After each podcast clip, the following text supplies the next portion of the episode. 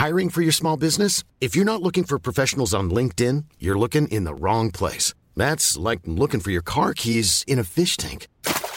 LinkedIn helps you hire professionals you can't find anywhere else, even those who aren't actively searching for a new job but might be open to the perfect role. In a given month, over 70% of LinkedIn users don't even visit other leading job sites. So start looking in the right place. With LinkedIn, you can hire professionals like a professional. Post your free job on linkedin.com slash people today. Bonsoir à tous, Gabriel Attal, le ministre délégué au compte public, est avec nous ce soir. Vous savez que c'est très rare que nous invitions sur ce plateau quelqu'un. Ah, quelqu'un, un homme politique. un homme politique. Alors vous connaissez Véronique Jacquet, vous connaissez Gilles-William Goldnadel, vous connaissez Monsieur Fenech, vous connaissez Monsieur Louis Dragnel et notre euh, camarade Florian Tardif. Pourquoi nous n'invitons pas d'hommes politiques? Parce que c'est bien normal. Vous êtes là avec vos éléments de langage. On a du mal à vous faire dire euh, des choses. Vous dites euh, parfois des choses approximatives, etc. En tout cas, vous ne pouvez pas dire les choses telles qu'elles sont. Donc on en ressort toujours déçu. Et on va voir ce soir. Oui, ça démarre bien, là. C'est, ça, ça. On va voir ce soir, en revanche, si vous êtes capable de dire la vérité. Et la vérité, c'est sur la fraude sociale. Pourquoi? Parce que vous avez eu sans doute une bonne idée, qui est euh, de jumeler euh, la carte fusion carte vitale plus carte d'identité. C'est sans doute une bonne idée. Bon. Vous n'avez pas prévenu Gérald Darmanin qui n'était pas content. Bien sûr que si. On a même fait un communiqué ensemble hier sur le sujet. Il n'était pas trop content. Non, Mais bon, il ne faut pas écouter les, les, les, les, les propos anonymes d'on ne sait qui dans des ministères. L'important, c'est les. Vous avez, paraît-il, pas prévenu non plus Elisabeth Borne de, Ah, mais bien de sûr trop. Bon. Bien sûr que si. Mais, si. Vous savez, mes, mes interviews mais sont la vraie comme tous les question, ministres. donc, la euh, vraie question, parce que moi j'ai travaillé un tout petit peu aujourd'hui. La vraie question, c'est que avec les autorités administratives, avec la CNIL, avec d'ailleurs il y a la phrase de euh, Vauquier qui a dit à force de construire des contre-pouvoirs, il n'y a plus de plein pouvoir. On me dit, on me dit que votre fusion c'est impossible avant des années. C'est impossible techniquement. Parce qu'il va y avoir tellement. En fait, moi j'appelle ça souvent les petits hommes gris.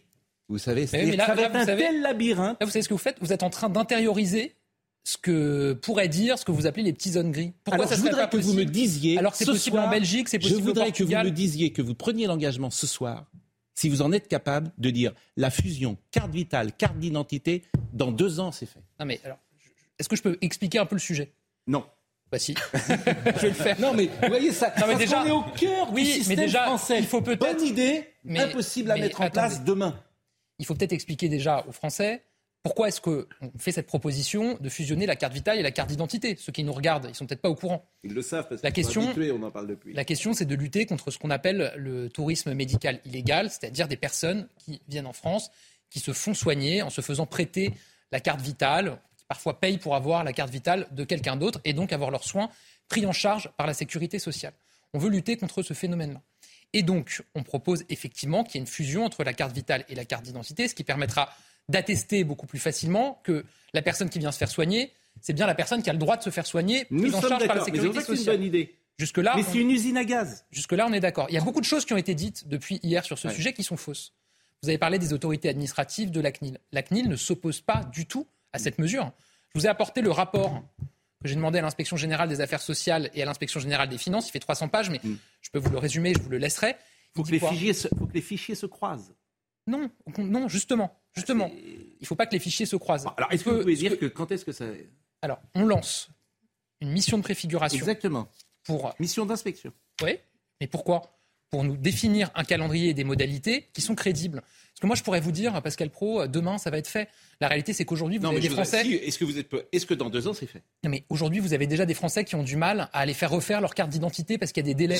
Donc voilà, donc moi, Mais- j'essaye d'être pragmatique. Je ne vais pas annoncer aux Français là, demain, votre carte, vous aurez besoin d'une carte Mais on m'a dit pour vous 10 faire ans, moi. On m'a dit que c'est impossible Non, à faire, en fait. Je crois pas. On va demander à ces inspecteurs, Oui. dans les prochains mois, ça va être assez rapide, ils vont nous remettre un rapport de dire qu'est-ce qui est faisable en termes Mais, de calendrier. Attal, vous vous rendez compte, et moi je vous en veux pas, parce que je pense que c'est l'État est comme ça aujourd'hui. Vous êtes incapable, comme ministre, vous prenez une décision, vous êtes ministre délégué au compte public, vous êtes incapable de dire aux Français, la décision que je prends, elle sera effective avant 24 Je mois. serais capable de leur dire. Et moi, je suis, Attendez, je me dis, mais dans Pro. quel état on est, dans quel état on est incapable, parce que C'est un bordel. Pascal Pro, un, je peux leur dire. Pardonnez-moi de le dire. Un, je peux ça. leur dire que c'est faisable. C'est une usine à gaz. Un, je peux leur dire que c'est faisable Oui. parce que précisément, on a ce rapport qui nous dit que les directions techniques dont vous parlez, elles disent que c'est faisable, que la CNIL dit que c'est Oui, faisable, mais et que les pourquoi, syndicats alors pourquoi médecins vous dites pourquoi vous- J'ai dit deux ans, c'est pas mal deux chose, ans. Deuxième chose. Pourquoi vous dites pas deux ans je- je- J'espère qu'on pourra aller vite. Mais j'espère, mais vous devriez le savoir, les services de Je vais vous l'État. dire, je serai capable de vous dire le calendrier quand on aura expertisé les modalités pour, pour la pas bascule. aujourd'hui avant. Ben, vous lancez- Donc vous avez lancé un truc, vous savez pas quand est-ce que Non, non, ce sera on prend une effectif. décision. On dit on veut aller vers ça. Maintenant, il faut définir les modalités. Parce que ce que je ne veux pas, c'est que les Français qui ont aujourd'hui une carte vitale, une carte Oui. d'identité, qui en ont besoin pour aller se faire soigner et qui vont se faire soigner, on mette en place précisément une usine à gaz en se disant Oui. ça va nous permettre d'aller vite et qu'ils se retrouvent avec des systèmes embolisés qui puissent pas Mais faire j'entends la bien, mais la de phrase de Laurent Wauquiez dans Valeurs Actuelles, je crois que j'ai trouvé vraiment intéressante. À force de construire des contre-pouvoirs, il n'y a plus de pouvoir. Ça, c'est les Ah non, mais je ne crois pas du tout. Encore une fois, il n'y a pas de sujet d'autorité administrative. La CNIL, elle a été consultée sur ce sujet-là. Oui, mais Elle- c'est ce qu'on appelle l'état profond, elle- c'est ce que elle- j'appelle les elle petits n'émet hommes pas gris, c'est la faiblesse du politique. Et vraiment, je pas vous en veux pas vous. hein, je vais vous dire, euh, Moi, ce qui me donne confiance aussi, Bon. c'est que c'est le système qui existe en Belgique, c'est le système qui existe au Mais Portugal, j'entends. c'est le système qui existe en Suède. Donc, je veux dire, il n'y a pas de sur le raison fond, qu'on il n'y a pas de arrive souci, mais on ne peut pas le faire vite. C'est ça que je souligne. C'est pas ce que j'ai dit. Ah, vous ne donnez pas une date. Mais je, mais je Vous serais là. euh, on va faire une Vous savez expertise. quoi, Pascal. Pro Si j'étais Oui. là en train de vous donner une date, la première question que vous me poseriez, c'est OK, et comment ça va se faire? Selon quelle échéance Quels Français vous convoquez en premier pour venir faire changer leur carte? Précisément, ça nécessite un peu de travail et vous pouvez comprendre que ce soit professionnel et que quand on vienne devant vous, il y ait un certain nombre Je de personnes bien. qui Alors, sur le deuxième sujet chose. pour annoncer Deuxième chose. Et là, je voulais vous faire écouter euh, Monsieur Prats. Parce que, euh, il- d'ailleurs, vous l'avez reçu. Ah oui, bien sûr, je rencontre toutes les personnes qui travaillent sur euh, ce Et lui dit, en fait, euh, il y aura un système qui serait formidable, c'est la biométrie. Et vous ne l'avez pas mis en place. Alors écoutez-le, parce qu'il vous soupçonne. D'abord, combien il y a de cartes vitales aujourd'hui euh, en circulation? J'entends tout et, et n'importe quoi. On est 67 millions, j'entends qu'il y aurait 75 millions. de 58 cartes. millions de cartes vitales. 58 millions. Et pourquoi certains disent 75 Et parce que c'est des vieux chiffres. Alors, on avait 2 300 000 cartes vitales en plus de ce que je viens de vous dire en 2017. On les a désactivées puisque c'était des cartes vitales en trop. Hmm. Notamment pour des doublons des personnes qui étaient au RSI, le régime social des indépendants, Hmm. qui a ensuite rejoint le régime général de la sécurité sociale. Donc il y avait des doublons pour ça. Il y avait aussi des cartes vitales qui n'avaient pas vocation Hmm. à euh, circuler. Elles ont été désactivées. Tout ça, c'est dans le rapport que je vous ai euh, amené. Il y a 58 millions de cartes vitales euh, en circulation. et a priori, la fraude sociale euh, de ceux qui toucheraient de l'argent en dehors de France, par exemple des, des retraites, des gens qui seraient décédés, ça, ça représenterait simplement 2% de toute la fraude sociale, même si c'est difficile évidemment d'établir ça. En fait, c'est pas aussi important qu'on ne le pense. Non, mais si on savait précisément Hmm. de combien est la fraude, Oui. on saurait où elle est et euh, on l'aurait déjà récupérée. Le premier poste de f- fraude sociale? C'est plutôt la fraude aux cotisations sociales, dans les estimations publiques et officielles qui existent aujourd'hui. Après, toutes les caisses de sécurité sociale n'ont pas fait d'évaluation très fine. Donc, encore une fois, c'est très difficile. Aujourd'hui, vous avez trois types de fraude sociale. Vous avez la fraude aux cotisations sociales. Donc, c'est le travail dissimulé, c'est euh, des employeurs qui ne déclarent pas certaines personnes qui font Vous travailler. mettez Vous le travail au noir aussi là-dedans? Oui, le travail au noir des auto-entrepreneurs euh, qui euh, ne déclarent pas leur activité. Ensuite, vous avez la fraude aux prestations maladie. Donc c'est à la fois ce dont on vient de parler, c'est-à-dire des prises en charge de soins qui ne devraient pas l'être, ou des professionnels de santé, ça peut exister, qui facturent à l'assurance maladie des soins qu'ils n'ont pas réalisés. Et le troisième fraude, c'est la fraude aux prestations sociales, le RSA, la prime d'activité, les APL, le minimum vieillesse, les allocations familiales. Et donc effectivement, j'ai annoncé des mesures sur ces trois sujets de fraude. D'accord. Mais vous avez annoncé des mesures. Si je voulais être désagréable, et je ne veux pas l'être, je dirais que c'est de la com parce que vous lancez quelque chose, vous ne savez pas si c'est réalisable. C'est de la com de dire qu'au 1er juillet prochain, c'est pas au calendrier grec, au 1er juillet prochain, il n'y aura plus si c'est d'allocation. plus sociale versée sur les comptes bancaires étrangers au 1er juillet prochain. Non, mais Ça, je c'est de la fusion Ah oui, carte vous parlez vitale. de la mesure. Voilà. euh, carte vous ne vitale. savez pas si c'est possible. Mais si, puisqu'on a un rapport qui nous dit que c'est possible, Eh Pascal bah, Pro. oui. Ensuite, la question, c'est le calendrier. Donc, vous me demandez Bon. de vous. Là où je vous trouve un peu la- dur, je me permets d'intervenir. là où je vous trouve un peu dur, C'est Pascal, mon rôle. c'est que non, mais il y a plein de ministres qui vous expliquent d'emblée que rien n'est possible. Oui. Et donc eux, ils l'annoncent même pas. Euh, là, vous avez Je- quand même, mais bien- mais il y a bien quand même sûr, une je- intention. Je, je partage votre Euh, avis, c'est ce que j'ai dit, c'est une très bonne idée. Alors écoutez. Monsieur Prats et vous Et- allez peu répondre sur la biométrie, Oui. et, euh, parce que ça c'est un sujet, parce que ça a l'air d'être la panacée, la biométrie. Écoutons. Euh, Est-ce que vous pensez par exemple que la biométrie, si elle avait été mise en place, eût été plus efficace que ce qui est proposé là? Ah ben, c'est plus rapide et plus efficace, Et évidemment. alors- Et c'est bien le problème, c'est pour Mais ça qu'ils veulent pas le faire. Mais pourquoi on le fait pas si Mais c'est parce qu'ils ne veulent pas le faire. Mais pourquoi Mais Pascal Pro, vous avez plus de 75 millions d'assurés sociaux pris en charge dans ce pays depuis des années. On est 67 ou 68 millions. Donc si vous mettez en place tout de suite la biométrie et que vous sortez du système 4, 5, 6 millions de personnes d'un seul coup, vous-même, Pascal Pro, vous allez dire quoi? Vous allez dire, mais attendez, ça fait 10, 15 ans qu'on le sait, qu'est-ce que vous avez foutu? Et tous les citoyens vont le dire. Évidemment, parce que le roi est nu. Si vous faites ça, le roi est nu. Non. Moi, j'ai regardé le sujet de la carte vitale biométrique, parce qu'il est poussé par un certain nombre de responsables politiques. J'ai voulu faire la lumière. C'est aussi l'objet du rapport. Il s'appelle Les évolutions de la carte vitale et la carte vitale biométrique. Donc vraiment, je vous invite à le, à le lire et je vous laisserai. Qu'est-ce qu'il dit ce rapport? Il dit, un, ça coûterait très cher. 250 millions d'euros par an. Mais ça, à la rigueur, on peut se dire ça coûte de l'argent. Si derrière, ça nous permet de Ah, faire des économies bon et de lutter contre la fraude, je le dis quand même. Au point où on en est. Je le dis quand même. Deuxième sujet, confidentialité des données, ça ne respecte pas la loi et notamment les règles à valeur constitutionnelle de liberté individuelle qui sont protégées par la CNIL. Pour le coup, là, la CNIL dit ça ne respecte pas les règles de confidentialité. On aurait Donc un fichier. On aurait un fichier. Bah, c'est la Constitution. Après, je Oui, mais- considérais que c'est un contre-pouvoir. On aurait un fichier avec les empreintes digitales des Français qui, se, qui potentiellement pourraient se balader. Troisième sujet qui me semble le plus important, c'est les questions pratiques. Parce que là, pareil, vous parliez d'usine à gaz, etc. Qu'est-ce que c'est la carte vitale biométrique? C'est dire qu'à chaque fois que vous utilisez votre carte vitale, on vous prend vos empreintes digitales pour vérifier que cette carte vitale, elle vous appartient bien. C'est pour ça que ça coûte cher, parce qu'il faut équiper, tout le monde de lecteurs d'empreintes digitales. Un, vous avez les médecins qui ont été interrogés, les syndicats de médecins dans ce rapport, ils disent on y est défavorable. Un, on considère que ce n'est pas notre métier de prendre les empreintes digitales des patients. Mm. Et deux, on considère que le sens de l'histoire, c'est plutôt de nous libérer du temps pour soigner des patients plutôt que de nous demander des actes administratifs en plus et la prise d'empreinte euh, qui va euh, bugger, machin, etc. Deuxième chose, comment vous réglez un certain nombre de situations? Quand vous êtes malade et que vous êtes cloué au lit, ça a déjà dû vous arriver, vous envoyez votre compagne, votre fille, chercher vos médicaments à la pharmacie. Comment vous faites si vous, donnez, vous- si vous devez donner vos empreintes digitales pour pouvoir utiliser votre carte vitale à la pharmacie alors que vous êtes malade? Donc il y a énormément de sujets pratiques comme ça. Et ce que dit la mission, qui a consulté les médecins, qui a consulté la CNIL, qui a consulté les services concernés, ils disent que le plus simple, le plus efficace et le plus sécurisé, c'est de fusionner la carte vitale avec la carte d'identité. C'est pour ça qu'on a décidé de se lancer dans ce chantier. En tout cas, vous avez annoncé la fraude sociale après la fraude fiscale. Euh, C'était à peu près un mois, hein, le- de combattre la fraude fiscale. Euh, il y a plus de fraude sociale ou de fraude C'est difficile? Encore une fois, hein, je je lance aussi un conseil d'évaluation de la fraude. Aujourd'hui, si vous prenez la fraude fiscale, par exemple, euh, entre euh, Agnès Verdier-Molinier qui dit euh, 30 milliards euh, et euh, Gabriel Zuckman qui parle de euh, 100 ou 150 milliards, il y a quand même un monde. Bon, on ne sait pas. Euh, et on en recouvre 14 milliards 6. Donc moi, je voudrais que tous ces gens puissent faire partie d'une même instance avec des personnalités qualifiées, qu'ils aient accès aux données de l'administration et qui puissent demander des évaluations. Et Pour qu'on ait une finir vraie sur ce sujet, avec Gérald Darmanin, tout va bien.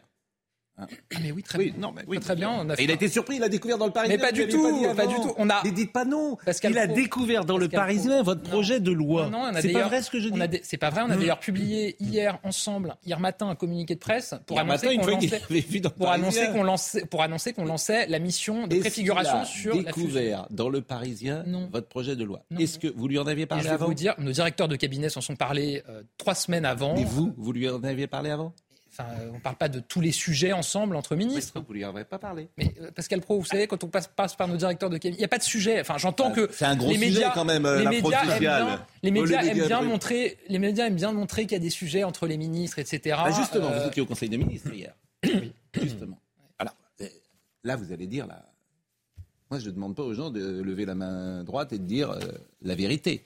Mais euh, manifestement, Emmanuel Macron a recadré.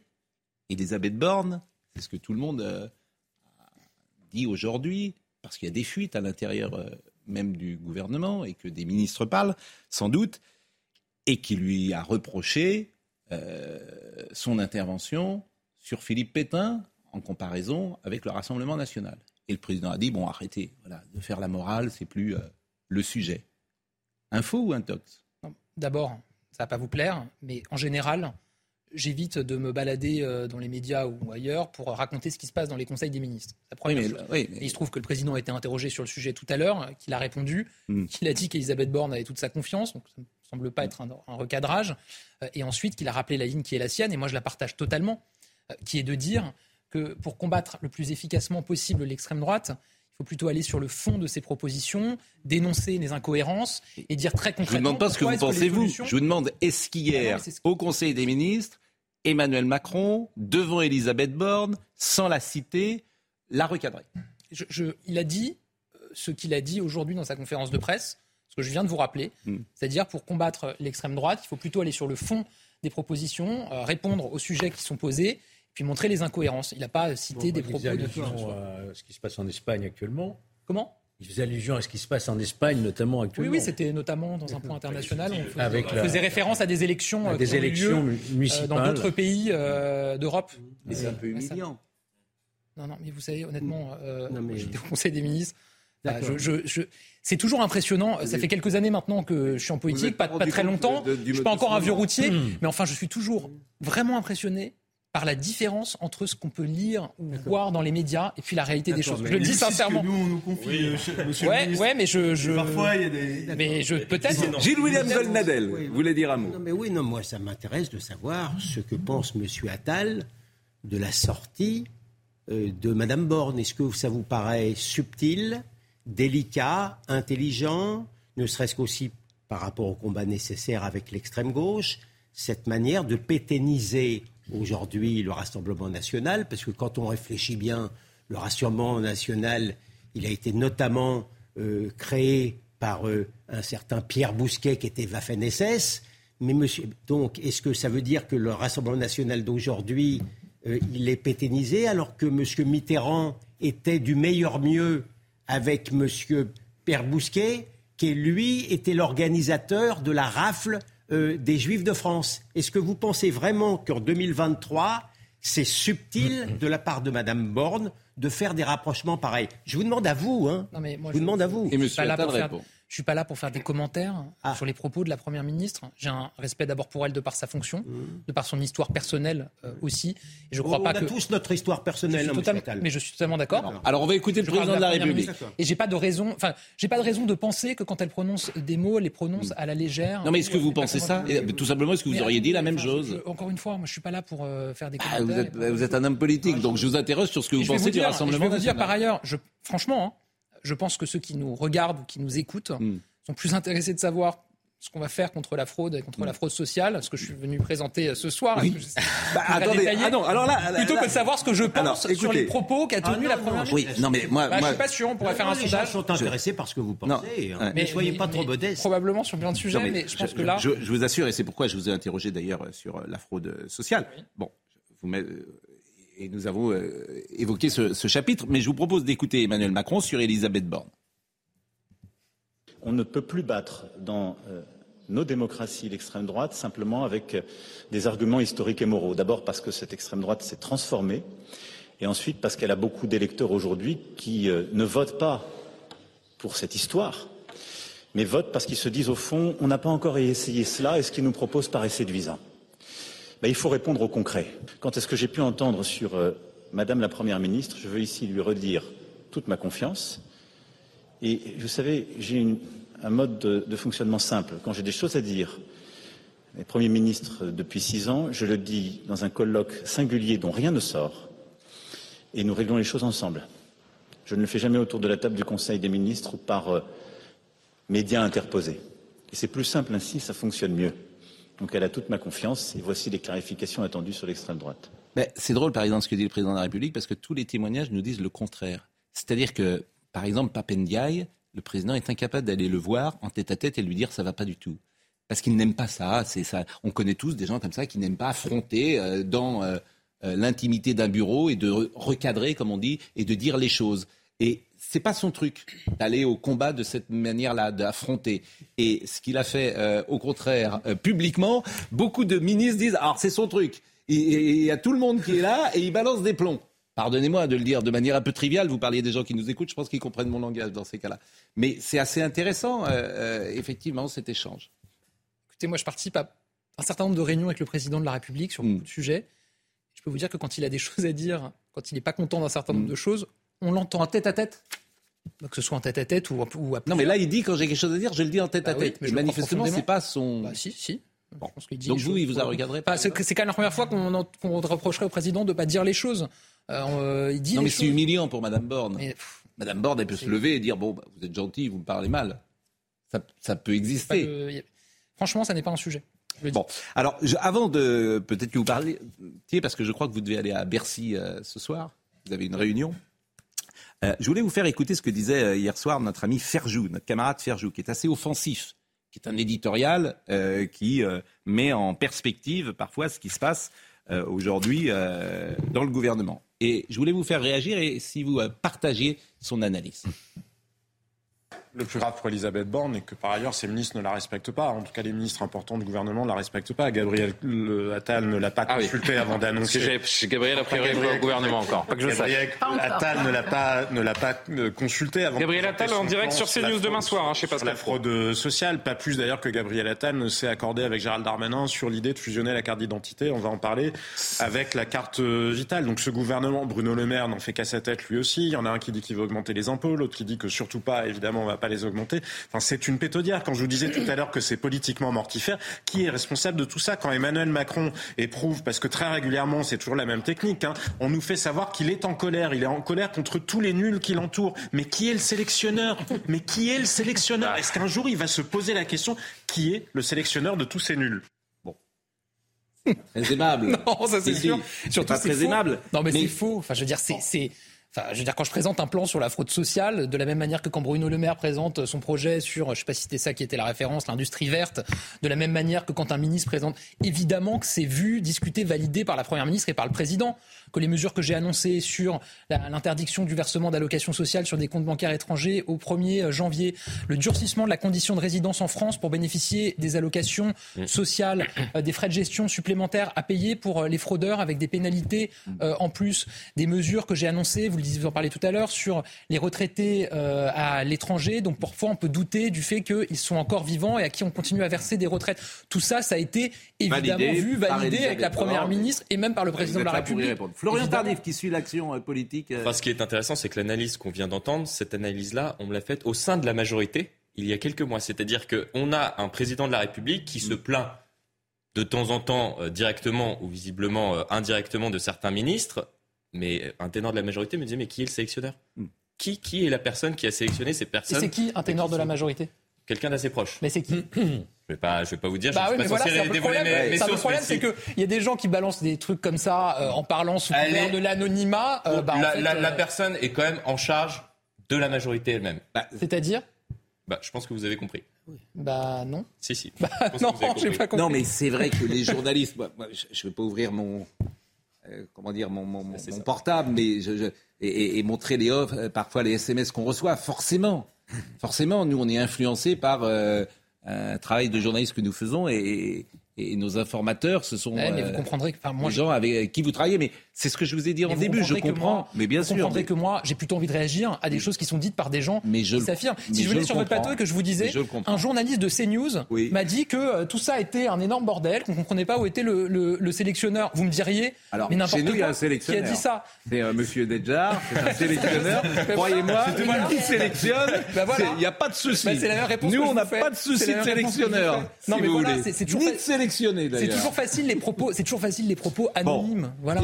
Merci d'être, euh, mais Vous pouvez oui. pas nier quand même qu'il y a un hyper présidentialisme, que ça nuit quand même aussi peut-être au bon fonctionnement des institutions et que ça induit aussi peut-être une grogne euh, purement française et que du coup on a un Oui, président puis qui se les prend- gens- Je les sais pas, moi je pense qu'il y a un débat sempiternel sur euh, la question des institutions en France, et c'est sain Mais il n'y d'ailleurs. a pas que On ça. a une semi-présidentielle, comme on dit. J'ai le souvenir, dans le quinquennat pré- précédent, celui d'Emmanuel. Macron, qu'on reprochait parfois au président de la République de l'époque, à François Hollande, de ne pas être suffisamment euh, parfois à la manœuvre. Moi, je préfère qu'on reproche euh, au président de la République peut-être d'être trop investi à la manœuvre, comme je l'entends parfois, plutôt que euh, désintéresser des problématiques des Français. Voilà, moi, je suis très content qu'on ait un président de la République qui s'implique sur les sujets euh, de préoccupation des Français que faire baisser le chômage comme on l'a fait, il est au plus bas le taux de chômage depuis euh, 40 ans, pour créer 1 700 000 emplois dans notre pays. euh, Oui, alors le taux de chômage au plus bas depuis nombre de 40 sujets. ans, euh, il est plus haut que dans les autres pays européens. Ah bah, on partait quand même de beaucoup plus haut. Et vous avez entendu, voilà. mais Vous avez que ça va. Bon. de la dette aussi. Euh, ça, je peux vous en parler de la alors, dette, c'est aussi mon travail. Vous avez vu ce qui se passe à Mayotte? Oui. C'est pas votre domaine, bien Non. sûr, mais bon, faut-il repartir les migrants comoriens en France pour désengorger l'île de Mayotte? C'est ce que propose le rapport parlementaire publié par la Commission des Affaires étrangères. Et selon la députée euh, lyotte Mahorez Estelle Youssoufa, il faut lever le visa de territorialisé Le visa territorialisé, je le dis bien, propre à Mayotte, il permet aux étrangers de séjourner exclusivement à Mayotte. Bon, je ne sais pas si vous avez envie de prendre position Bah, là, c'est vraiment, on n'est vraiment mais- pas sur mes sujets. Vous Oui. avez tout à l'heure parlé de mes relations avec mon collègue ministre de l'Intérieur qui Oui. est en charge de ces sujets. Bon. Donc vous voyez bien, comme on s'entend très bien, je ne vais pas aller euh, faire des commentaires euh, sur euh, ce sujet-là. Ce que je sais, non mais sincèrement, parce que c'est Oui. aussi une question. Il y a beaucoup de moyens, y compris financiers, qui sont investis. Qu'il y a une opération d'ampleur qui est menée à Mayotte, qu'il y a une vie pour les Mahorais aujourd'hui qui est quand même insupportable du fait de cette immigration, euh, de cette immigration illégale et qu'on met énormément de moyens euh, pour euh, régler ce problème-là. Ça, je pense que ceux qui ont suivi euh, Mm. euh, le, le sujet le, le savent et peuvent le dire. Christelle Youssoufa dit on nous dit de serrer les dents, on nous accuse aussi de manquer de solidarité, mais ici on est saturé, 50 000 étrangers irréguliers, c'est insupportable pour notre petit territoire de 374 km, alors que pour les hexagones ce n'est pas grand-chose. Ce que propose, effectivement, c'est de mettre des migrants comoriens dans toute la France. Donc évidemment, ça pourra faire euh, réagir euh, ces prochaines heures. Il y a beaucoup de rapports parlementaires qui sont Ouais. faits et c'est bien, les parlementaires font des propositions. Après, il y a des gouvernements qui décident. hein, donc, euh, Bon, écoutez, là-dessus. je vous remercie grandement. Je retiens que vous nous avez dit ce soir euh, sur la fraude fiscale que c'était euh, faisable. Sur la fraude, j'ai dit quoi? La fraude, euh, Voilà, que le plan était évidemment faisable. La mesure phare, c'est, euh, on est Il y a d'accord. plein de mesures. Franchement, il y a plein de mesures. Oui. J'invite d'ailleurs les gens qui nous regardent, que ça intéresse, Mm. à aller regarder. Il y a eu beaucoup d'articles sur le sujet. Euh, il y a énormément de mesures sur ce plan, sur la question, encore une fois, des allocations sociales, des prestations maladie, euh, de la fraude aux cotisations. Et la difficulté, c'est vrai que dans cet état profond, c'est euh, d'être efficace Reconnaissons, aujourd'hui et que. euh, Vous savez, parfois, quand je- quand- c'est rude. reconnaissons quand même que le simple fait de vouloir affronter la fraude sociale, c'était pratiquement quelque chose de tabou. Mais nous sommes d'accord. Donc euh, ça, il faut vous en donner acte. J'assume de le faire. C'est pas c'est pas uniquement une question financière. hein. C'est une question de confiance des Français. Euh, On veut garder le contrôle sur notre Nous modèle social donc- et pour ça, il faut reprendre le contrôle sur ce terminons qu'on donne et à qui sur on une donne. bonne note. Madame Borne sera toujours là euh, le 14 Bien juillet, sûr, Premier ministre Elle sera toujours là, Premier Bah, ministre évidemment. le 14 Oui, évidemment. Pascal Pro, vous me posez des questions. Moi, je suis pas en charge de. Il a répondu, hein, il a Euh, répondu, c'est bah, trop Il tard. nous a dit tout à l'heure que de- pas le de- sélectionneur était toujours content J'ai de pas de raison de, de penser l'inverse. Donc euh, tout va bien. Oui. Enfin, tout va bien. Euh, Il y a plein de problèmes dans le pays. On essaye de les régler.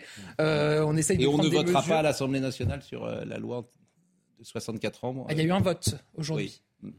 Il y a eu un vote à l'Assemblée nationale sur la proposition de loi et la- les députés Et de la on commission. n'aura jamais voté. Ils ont voté aujourd'hui en commission. En Ils ont rejeté euh, la proposition d'annuler Oui. la réforme des retraites. Ça ne nous a pas échappé. Voilà. Mais vous conviendrez que ça aurait été bien que sur une loi aussi importante, le Parlement puisse un jour voter. J'ai passé deux semaines dans l'hémicycle sur cette réforme à écouter euh, la France insoumise multiplier euh, les amendements d'obstruction et bloquer les débats. J'aurais beaucoup aimé qu'ils ne le fassent pas et qu'on puisse débattre de tous les sujets. Ça, je vous le confirme. Bon, Gabriel Attal, merci. Merci d'être venu. Et c'est vrai que euh, nous avons pu, je l'espère, avoir un échange assez franc sur euh, ces sujets-là. On va marquer une pause. On est un peu en retard. D'habitude, c'est plutôt 20h25, 20h26 que nous marquons une pause. Mais nous avons euh, beaucoup d'autres sujets à évoquer euh, ce soir. Et l'actualité, comme chaque soir, est riche. Pourquoi vous seriez Mais je- ah, c'est un SMS que je viens de recevoir. Ah ben dites-nous qui. Non. Ah, dites-nous. Les Français ont Ah, droit de savoir. ah, les- les Français ont droit de Les journalistes sont censés Ouais. dévoiler leur Non, source. euh, D- Dites-nous qui. Non, non, Ah, c'est bah, privé. On, bah, bah, est, en- on est entre amis. Au moins la teneur, au moins la teneur. Il en a envie. je, je pense que vous en avez peut-être envie, effectivement. Non, non. C'est quelqu'un de l'Élysée On y a cru. C'est que- C'est quelqu'un de l'Élysée C'est un conseiller de l'Élysée Parce qu'il nous écoute beaucoup. si C'est le même conseiller peut-être, ouais. qui, qui nous envoie. euh, Ça devait être un compliment. Bon, Peut-être. je suis pas, ça, ça vous a fait sourire, manifestement. Bon, euh, merci, la pause et on revient.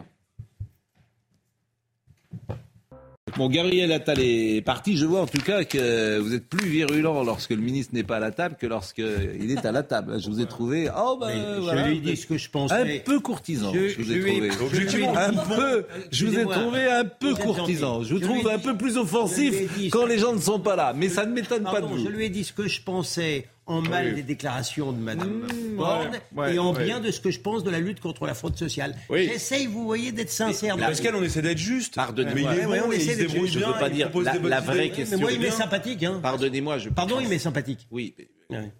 pardonnez. C'est l'un des mieux, hein. La, Parce que, euh, la C'est vraie vrai, que- je ne veux, pas me- Ah veux pas lancer des fleurs, mais la vraie question, je l'ai posée, est-ce que c'est de la pure com Ben oui. ou est-ce que c'est applicable et faisable demain? C'est ça le vrai truc dans l'État français d'aujourd'hui. est-ce que tu es capable de mettre en musique une mesure politique bonne, mais qui va se heurter à une usine à gaz? Il essaye de faire. Et là-dessus, je retiens qu'il est incapable de dire, ben voilà, dans les deux ans, ce sera fait. Euh, tu comprends que euh, t'annonce quelque chose, mais il ne sait pas Il si c'est de faisable. Il n'est pas vraiment responsable. et Mais je vous dis pas ça, mais, mais je suis d'accord. Mais Pascal, depuis il n'est 10 pas. ans, il y a plein de ministres Mais- du budget qui auraient pu. et eux, ils ont Mais rien j'entends- proposé. j'entends Parce ce que vous dites. Tempête, c'est pas faisable. J'entends ce que vous Au dites. moins, ils tentent, ils osent des choses. Enfin, je sais Bon, pas, je ça marche ailleurs dans d'autres pays. J'entends ce que vous dites. Absolument. J'entends ce que vous Mais dites. pas plus idiot que d'autres pays, quoi. Non.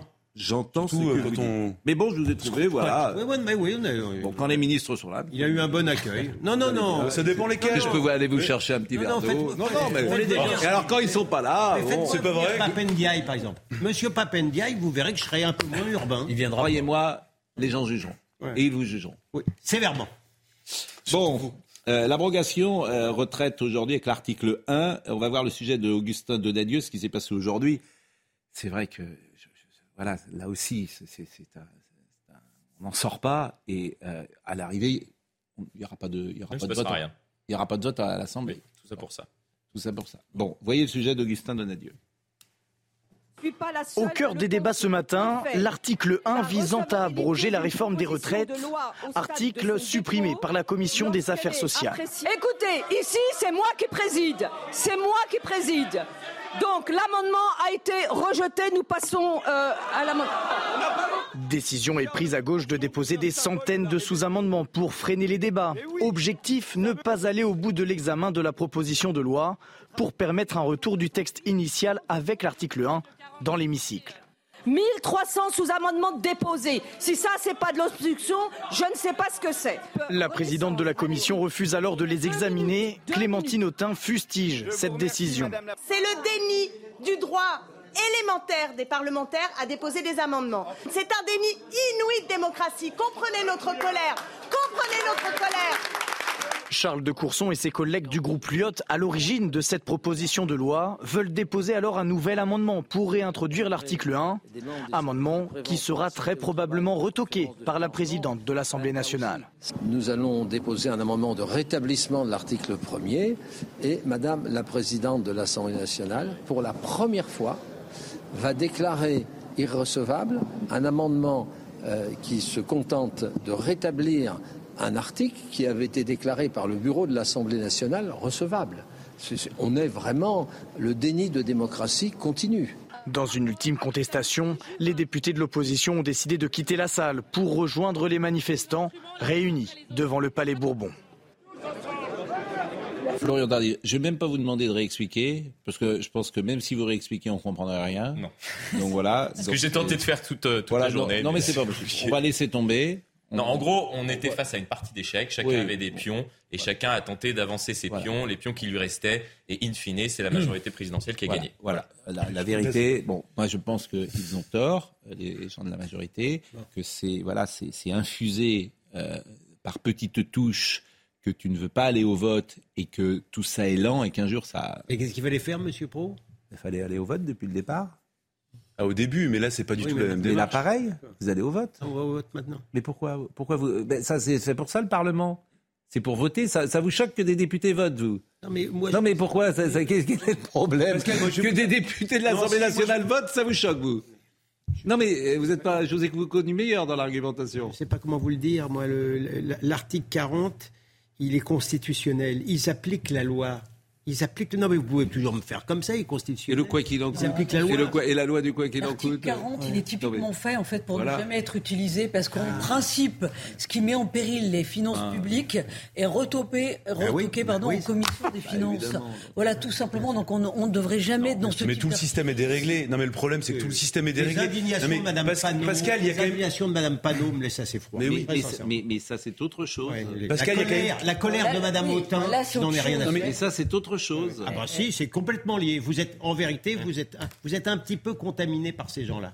Voilà, voilà ce que Enfin, on va quand même avoir une vous- présidente non, de l'Assemblée nationale. Mais, mais c'est votre inconscient. Vous Ah, rien. Vous êtes, euh, voilà, c'est On va avoir une présidente de l'Assemblée nationale qui va prendre un avis contraire au bureau de l'Assemblée nationale dont elle est présidente. Non, mais je vous assure. Non, mais moi, je ne veux pas revenir sur la procédure. Je dis simplement, sont- ma réflexion, c'est un, un spectacle, Hmm. cirque euh, politique, et après, étonnez-vous qu'il y ait de l'abstention aux prochaines élections. Bien On sûr. dira, mais à quoi ça sert d'aller voter pour des députés qui ne peuvent pas voter des lois qui ne Écoutez peuvent pas- cette petite séquence avec mais Juvin. Je veux dire, il y a un vrai problème de démocratie. Qui en est responsable? Aujourd'hui se pose vraiment la question du fonctionnement de nos institutions.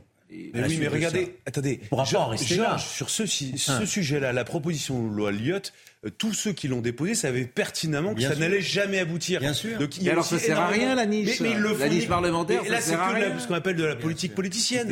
Mais si, Pascal. Mais c'est comme Monsieur le, référendum d'initiative citoyen a été fait pour qu'il ne soit jamais déclenché. Il fallait jamais le faire, parce que c'était une très ça- mauvaise idée. Vous trouvez ça Mais je suis complètement contre les RIP et les RIC. Et Mais vous- oui, bah, alors on avait, oui, on peut être contre effectivement que. Je suis pour les référendums, mais pas ceux-là. mais- Bah, réellement. Bon, écoutez la séquence avec Monsieur Jacques Juvin. de Courson avait déposé cette, euh, cette proposition exprès parce qu'il disait qu'on tournait en permanence le bras aux institutions. Monsieur Juvin, je voudrais qu'on l'écoute, Monsieur Juvin.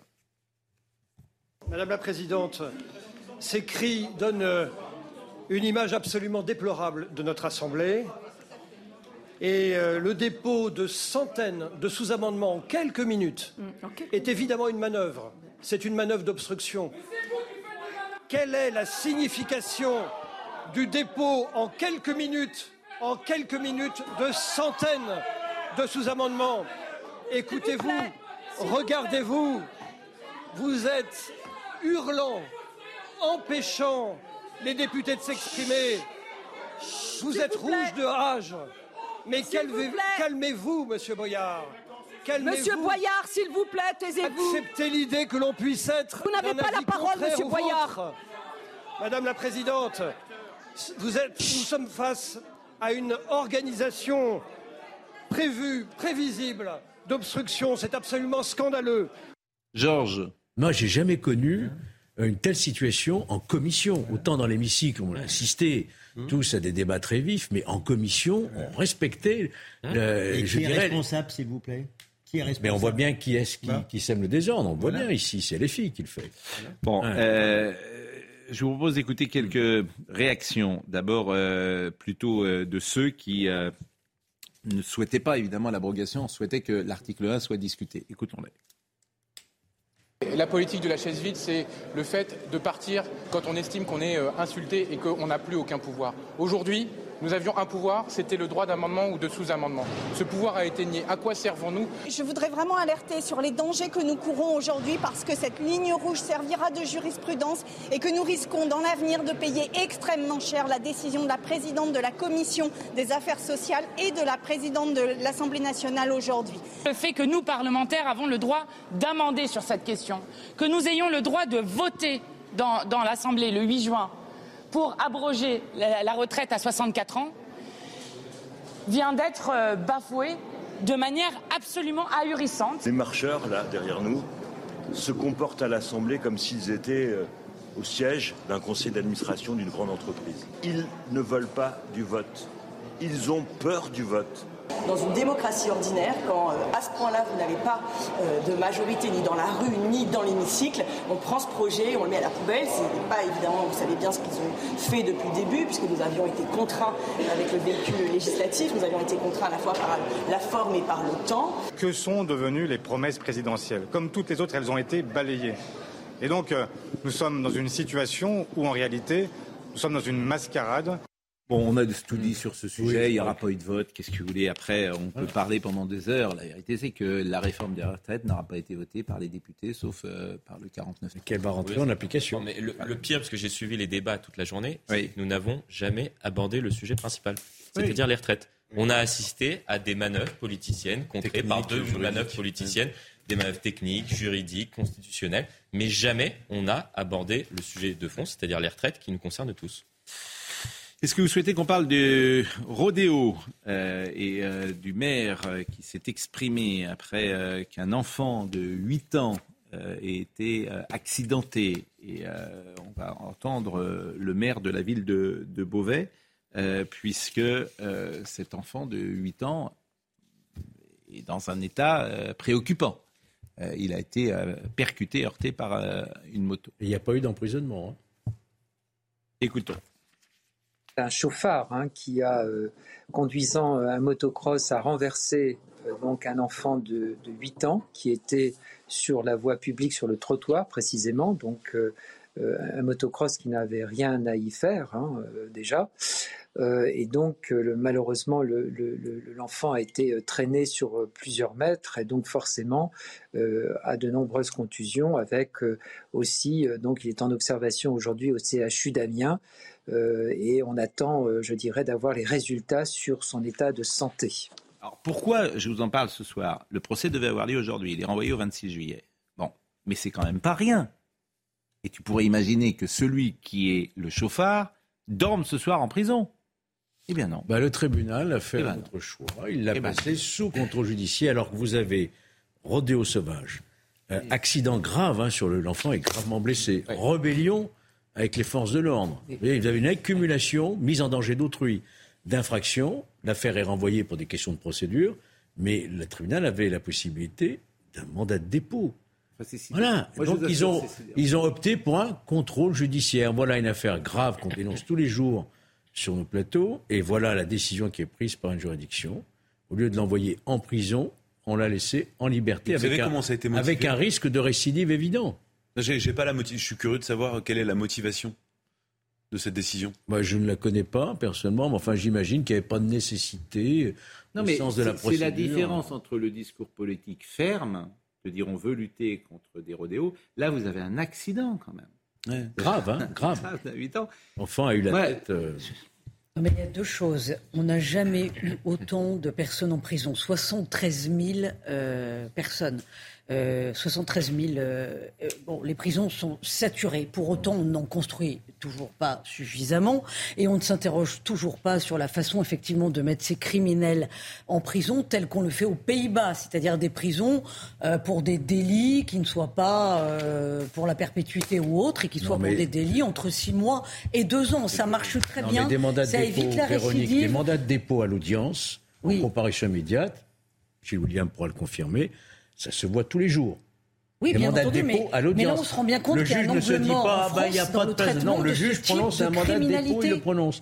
Dans cette affaire, il a estimé sans doute que c'était pas suffisamment grave pour un mandat de dépôt. quel niveau Georges, euh, Mais, mais- pardon. mais aux Pays-Bas, c'est suffisant peut-être pour le mettre trois mois mais en prison. je- euh, pardon de vous le dire, euh, vous avez tous les deux raison. Georges a raison que c'est assez scandaleux de le laisser en liberté. Mais pardon, euh, Véronique a raison. Il y a même chez les juges répressifs, aujourd'hui, compte tenu de la surpopulation en prison, une certaine réticence. Et là, il y a quelqu'un qui est responsable, c'est le gouvernement. Déjà au début de ah bah oui, ah, ah oui, non monsieur, ne me dites pas d'accord, monsieur, euh, ou, plutôt dites d'accord avec davantage de conviction. Le président de la République, dès son premier mandat, nous avait promis combien de, combien de millions 15 000. 15 000. On est à 2300 et quelques. Euh, 2300 places, contre 15 000. au bout de Si ça, si ça, c'est pas un scandale, je vais- j'ai un problème de vocabulaire. Moi, ce que je souligne simplement sur ce sujet, c'est que tu as une communication politique ferme et une justice qui ne suit pas. Et on va parler des violences conjugales, je pourrais faire exactement le même euh, raisonnement. Rugby, Parce qu'on va parler de Mohamed Aouas. Et c'est très intéressant, on en a beaucoup parlé ce matin. Le joueur de 29 ans a été condamné hier à un an de prison ferme pour violence conjugale. C'est effrayant ce qu'il a fait quand même à son épouse. C'est effrayant. C'est-à-dire qu'elle avait, elle avait selon lui interdiction de fumer. Euh, il lui a, l'a tenu par les cheveux, il l'a frappé, il a voulu faire rentrer de force dans une voiture. Visiblement, sa femme a pu simplement euh, croiser le regard de quelqu'un et appeler la police. Et c'est cet témoin qui a appelé la police. C'est pas rien. Et surtout, c'est pas, c'est pas n'importe qui. Il a Oui. déjà été condamné à multiples reprises. Bon, eh bien, il a été condamné à une peine euh, d'un an qu'il ne purgera pas derrière le barreau, puisqu'elle sera aménagée. Alors, ce qui nous a surpris, évidemment, c'est le témoignage de sa- son, son épouse. On a beaucoup parlé ce matin. On est entre, son- on est entre euh, peut-être une culture euh, différente, ou un syndrome de Stockholm, ou de l'emprise, ou ce qu'on appelle le contrôle coercitif, qui est une nouvelle notion. Contrôle coercitif en- entre un homme et une femme, c'est euh, je t'interdis, par exemple, de fumer. Je te contrôle euh, je ne veux pas que tu aies du vernis à ongles. Voilà, il y a un papier dans Le Monde que j'ai cité ce matin qui est passionnant là-dessus. Je voudrais qu'on voit le sujet simplement de Marine Sabourin. Il vient d'écoper d'une peine d'un an de prison ferme, mais sans maintien en détention, pour avoir giflé sa femme alors qu'elle fumait une cigarette devant un centre commercial où elle travaille. Iman Awas se dit aujourd'hui choquée par la violence exercée sur elle par son mari, mais n'a pas porté plainte au moment des faits. Présente lors du procès, elle se dit soulagée que son compagnon n'aille pas en prison. La blessure, elle, restera, mais avec le temps, on pardonne. Tout le monde fait des erreurs, c'est sa dernière chance.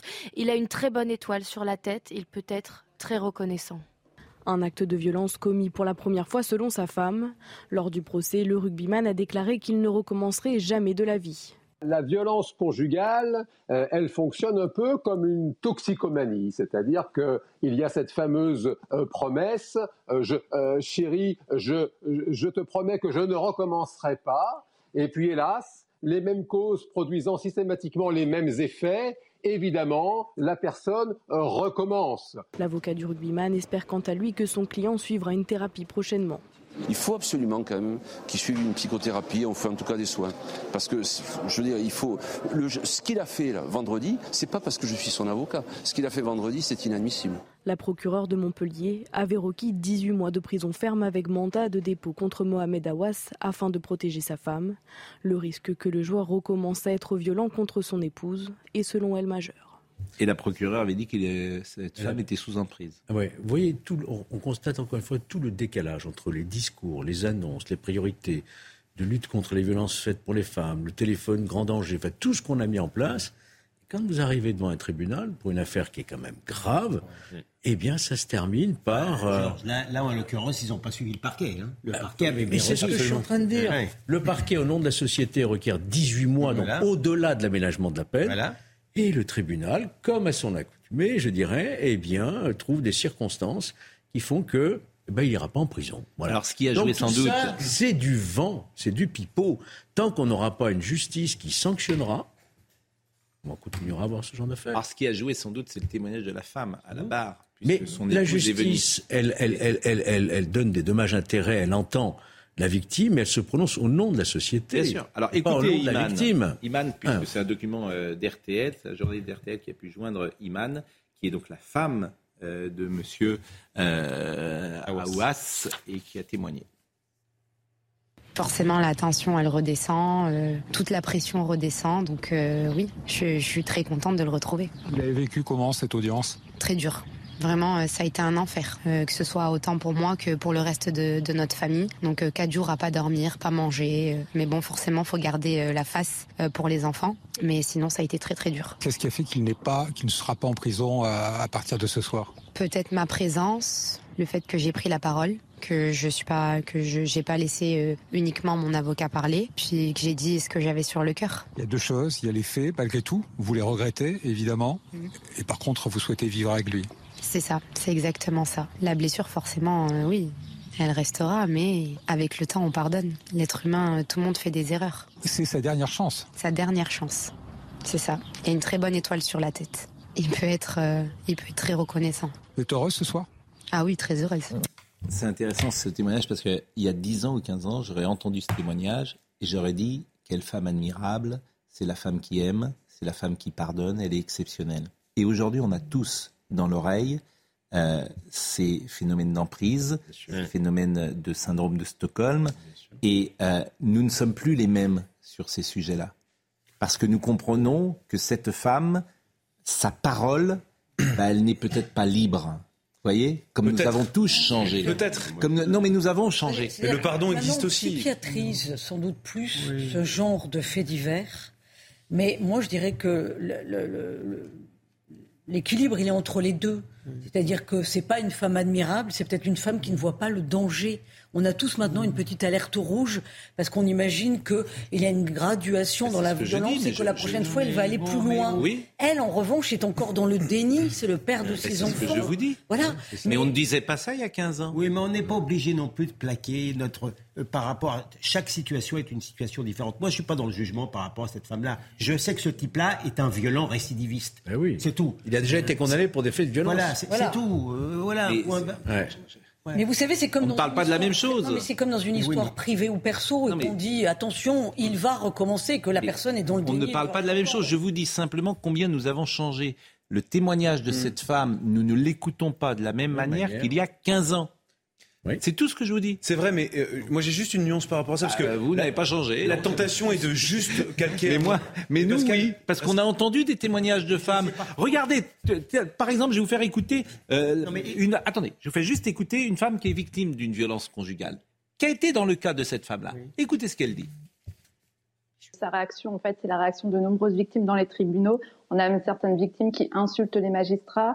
Euh, moi, j'ai de nombreuses victimes qui me demandent de l'aide sur les réseaux sociaux. Et au moment où il faut déposer plainte, retour en arrière, ça m'est même arrivé de me faire insulter aussi par des victimes qui disent non, finalement, je lui pardonne, je retourne avec lui. Euh, on parle des violences physiques, mais il y a tout un processus aussi de violence psychologique, en fait, de la victime. Vous savez, il y a, il y a autre chose que j'ai, qu'on dit pourquoi elle ne part pas. Euh, moi, quelques mois avant la tentative de meurtre, il y a une intervention de police et je voulais partir, sauf qu'il avait mis une, il avait balancé une bouteille d'eau froide sur ma fille, il nous avait menacé euh, de mort avec un club de golf et le policier m'a dit qu'en gros, je pouvais déposer plainte, mais que ça irait pas bien loin.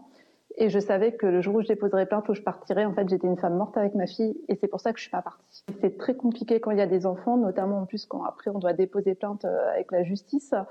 Et je pense que cette femme, elle a peur. Elle a peur. Regardez, même il, il aurait été maintenu en détention, il aurait fait quoi quelques semaines, et après, elle a des enfants avec lui, il n'y a même pas eu d'interdiction de rentrer en contact. Il va revenir, qu'est-ce que vous voulez qu'elle fasse? Voilà ce qui nous a influencé. Nous avons dans l'oreille ces témoignages. Pardon, euh, cette dame, elle a raison, elle raconte une histoire. Moi, j'ignore quelle est l'histoire du couple en question. Je, je- je l'ignore. Je ne sais pas s'il l'a battu souvent ou si c'est la première fois, je n'en sais rien. Je ne sais qu'une seule chose, pardon de vous le dire, c'est que ce type-là est un voyou qui a été condamné plusieurs fois pour violence. Et c'est pour ça que j'aurais voulu le voir en prison. Bah donc, mais je faut veux pas plaquer. cette femme.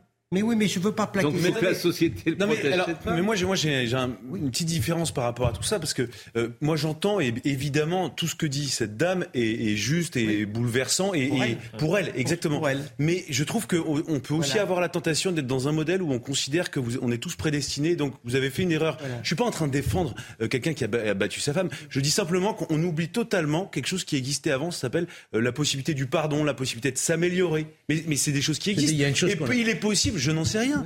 Peut-être que euh, ce rugbyman va, ça lui a servi de leçon, il va changer. Je, je le connais pas, je, c'est pas mon cas, il y a ami. une chose. Je suis très libre par rapport à cette affaire, mais la, la tendance à vouloir tout mettre dans des moules avec uniquement le, le- la focale de la psychiatrie fait oublier quand même aussi paradoxalement une part d'humanité qu'il y a qu'on pas peut une avoir. histoire qui a- Il y a Exactement. une chose Je qu'on n'a pas dite, c'est Non, que non, mais- la sanction la, la lourde qui tombe pour lui dès, dès ce soir, c'est qu'il a plus ah oui, c'est qu'il ne professionnelle. pourra plus porter Ah bah les couleurs d'équipe de France, déjà. Mais il est en liberté, honnêtement, le- et de son club. Objectivement comparé à la à Donc le sa carrière, sa en carrière ou enfermé sportive, elle est terminée. Où Elle est finie. je suis d'accord avec Pascal et je comprends ce qu'il dit, c'est-à-dire qu'il y a 15 ans, on n'aurait pas vu les choses de cette façon. C'est que maintenant, il y a énormément de médiatisation, de témoignages de femmes battues, de, de- de femmes qui ont même frôlé la mort, alors qu'il y a 15 ans, bon, on mettait un peu la poussière sous le tapis, il faut quand même dire Et les on parlait choses. de crimes la parole de la femme était bien vrai, moins prise au sérieux. plus. On disait, elle l'a cherché. Oui, Parfois, on pas forcément ça, mais le mot crime passionnel, Ouais. je trouve que c'est le plus intéressant. Avec des que peines très légères. On, on voyait ça des faits divers et on, on mettait l'amour responsable de ce qui n'est pas. Oui, on disait ce qui- sûr, c'est de l'amour. Non, là pour le coup, Ah, je suis désolé. crime passionnel, non. C'est toute la littérature. pardon. Bien sûr, c'est toute la ne pas littérature. pour autant, ne traite pas pour autant le, le- l'abcès de la violence, quoi. Il faut pas non plus que les femmes soient Ah non, non, mais naïves. bien sûr, non, mais je- Euh, combien Non, d'hommes j'ai pas les- changé, je ne vais pas recommencer, et puis en règle générale, ça se Bien sûr, non, non, mais vous avez, vous euh, sans doute raison. Mais il faut pas oublier aussi cette possibilité qui existe. Que, Oui, non, mais, mais elle est il n'y a quand pas même une rare. fatalité Elle absolue. est quand même rare parce que ça veut dire qu'il faudrait que l'homme accepte de faire vraiment un travail sur lui-même. On a mis ce raison. type de choses en place en Espagne. Ça marche d'une façon assez marginale. En France, c'est encore complètement inexistant. En tout cas, c'est un- moi j'ai trouvé que le bien. témoignage de cette femme est intéressant pour la raison que je vous disais, c'est que effectivement on, le- on l'entend différemment et c'est là qu'on voit que la société change et nous sommes sensibilisés aujourd'hui et c'est tant mieux à des thèmes que nous ignorions euh, il y a 15 ans. Sauf Gilles Certain William. qu'il y a 20 ans. Sauf Gilles William. Oui, oui, non, non, il y a 20 ans, je pense qu'effectivement, l'histoire d'une gifle aurait été considérée comme moins scandaleuse que maintenant. Le progrès, il est là. Ah bah Mais vouloir plaquer, vouloir plaquer euh, le Bon. même schéma à tous les couples, je pense que c'est excessif. C'est C'est tout. c'est pas exactement ce que j'ai voulu faire. Ah, c'est ce que vous avez. C'est ce que les téléspectateurs qui vous jugent sévèrement. C'est pas du tout ce que j'ai voulu faire. Vous le savez. Bon, euh, est-ce que Monsieur Benkemoun Bonsoir. Bonsoir. Bah, sur votre plateau, il y a toujours des bons mots. Plaqué pour euh, parler d'une affaire avec un rugbyman, c'est formidable. Ben, c'est Ah, un homme d'esprit. Ça, ça- Gilles William, vous savez que toute la journée, il écrit ses punchlines. Mais je sais. Il n'y a rien de spontané chez moi. Rien de, de spontané. 10 heures à préparer cette Bien sûr. Beaucoup de travail. C'est un homme qui travaille beaucoup. ouais.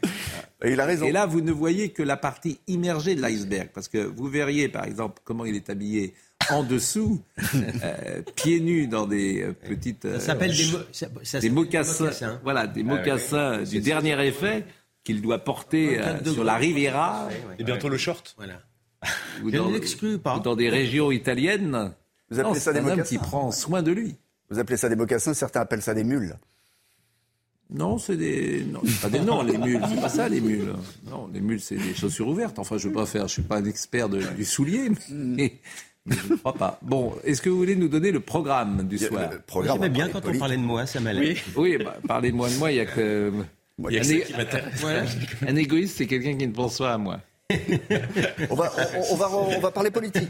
On va revenir au, on va Allez-y. revenir au psychodrame quand même qui s'est déroulé toute la journée à l'Assemblée nationale. Oui, C'est intéressant. oui, oui. Non. oui. Bah, on comprend rien. Ou on comprend tout. Mais On essaiera de que comprendre parce qu'il y aura l'excellent Yohann Usaï qui sera, qui sera là pour tenter de nous Tout à fait. Et puis, on vous racontera une histoire, alors, euh, qui est sans doute euh, très, très choquante, mais un, un pasteur est menacé de décapitation. Ça, c'est Jean-Marc Morandini qu'on a, a parlé à, à Strasbourg. Et vous l'entendrez, parce qu'il était chez, chez Jean-Marc ce matin. Et puis, vous entendrez aussi le, le témoignage de, de, de Maïlis. Maïlis, elle a 13 ans, c'est la meilleure copine de, de Lindsay. Ça, c'est terrible et on va commencer l'émission avec ça dans un instant. Bah, C'est vrai que c'est un programme euh, qui n'est pas forcément réjouissant, mais c'est l'actualité euh, du jour. Laurent Capra était à la réalisation, Pascal Choup était à la vision, Arnaud Portelas était au son. Je voulais vous montrer euh, ce soir service littéraire. Malheureusement, je l'ai oublié, euh, mais je le remontrerai euh, demain. Euh, c'est notre ami Cereza qui écrit cela et euh, service littéraire, je le présente chaque mois. Il y a un merveilleux papier de, sur Scott Fitzgerald qui est écrit par euh, Ah, Eric Ne- Nehoff. Je ne sais pas si vous avez lu le papier. Et euh, abonnez-vous, mais je leur dirai demain à service littéraire. Euh, Arnaud Portelas, c'était au son. Merci à Benjamin No, à Quentin Goffet, à Kylian Salé. Toutes ces émissions sont retrouvées sur cnews.fr. Je ne sais pas si vous allez à Roland Garros ce soir. Non. Voir Gaël Monfils C'était comme hier. C'était hier. hier. Exactement. Et puis on salue Julien Pasquet que vous retrouverez à, à 22h. Vous pouvez rappeler le score, s'il vous plaît? 21, Allez-y. 21 13. 21 13. Ouais. Marge de sécurité. Pour euh, qui 21 Non, mais c'est un mensonge. C'est une désin... c'est un- Soyons, soyons élégants. C'est un fake. C'est La un pause. fake. La pause. La pause. Pas la pause d'ailleurs. Olivier Benkemoun. À tout de suite.